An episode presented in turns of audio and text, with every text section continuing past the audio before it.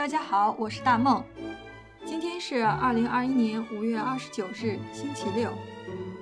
今年国内的五一长假出现了人满为患的报复性消费现象，而在地球另一端的德国，却因为第三波疫情不得不进一步限制出行。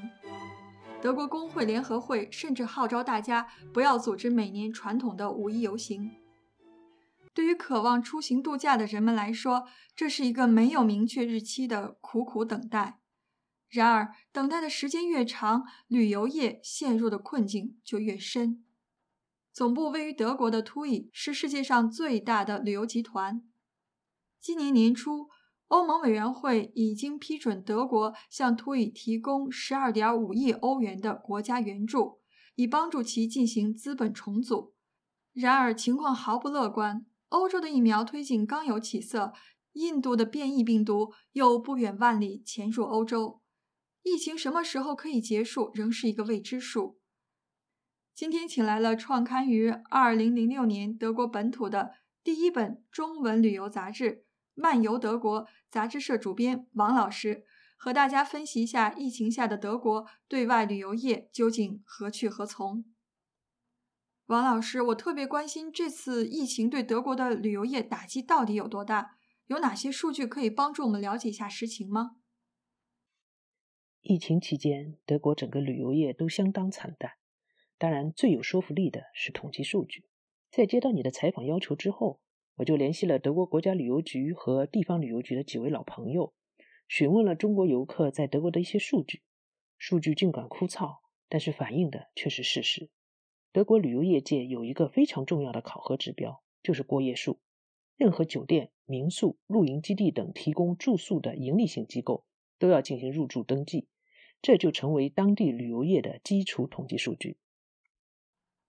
刚才你说到了过夜数这个参数，那我们具体说一说德国的数据，尤其是中国游客的比重的变化，让我们大概有个了解。我们先来谈谈全德国的情况。根据德国国家旅游局提供的数据，二零一九年中国游客在德国的过夜数为二百九十多万，去年仅为三十六万，也就是说，二零二零年中国游客比二零一九年少了近百分之八十八。我们再来看看德国省级旅游业的状况。黑森州是德国十六个联邦州之一，位于德国中部，著名国际空港法兰克福机场就在黑森州。二零二零年。只有四万多名中国游客到过黑森州，这个数据无法与二零一九年三十多万的中国游客数相比。那咱们就挑两个城市具体说说吧，比如说最有代表性的法兰克福和杜塞尔多夫。法兰克福是最受中国游客喜爱的城市。疫情前，法兰克福机场每周有近八十次直飞航班往返于法兰克福和中国多个城市。因此，法兰克福的中国游客及其过夜数是全德国最多的。可惜，2020年只有3万2392名中国游客到过法兰克福，过夜数仅为6万6664次，同比下降了80%。我们再来看看另一座城市——杜塞尔多夫。杜塞尔多夫是北威州的首府，与科隆相距50公里。二零一九年，中国游客的过夜数为八点三万；二零二零年，中国游客的过夜数为一点四万，同比下降了百分之八十三。王老师，你看啊，面对这样的一个出行难的状况，德国旅游行业有哪些具体的补救措施吗？还有就是政府有哪些支持政策？目前，由于疫情还在控制之中，德国政府也不鼓励民众出游，所以没有出台鼓励旅行的政策。德国政府只是给旅游界的企业一些财政和税务方面的补贴和优惠，例如，德国政府对汉莎航空给予的资金注入和经济担保共达九十亿欧元，不惜代价要确保汉莎航空能顺利度过疫情。德国很多博物馆、古堡、古建筑等都借闭馆之际进行大规模修缮和改建，期待疫情之后的重新开放。德国多数的博物馆和古堡都为政府所有，国家的拨款维修也算是为未来的旅游业做好准备。我知道中国游客是一直非常钟爱旅游胜地德国的，那咱们从中短期来看，到德国旅游购物还会是国人的首选吗？我认为，疫情过后的中短期来看，德国依然是我们中国游客喜爱的度假之地。中国已经连续五年成为德国的最大贸易伙伴，经济的密切联系必然导致人员的频繁交流。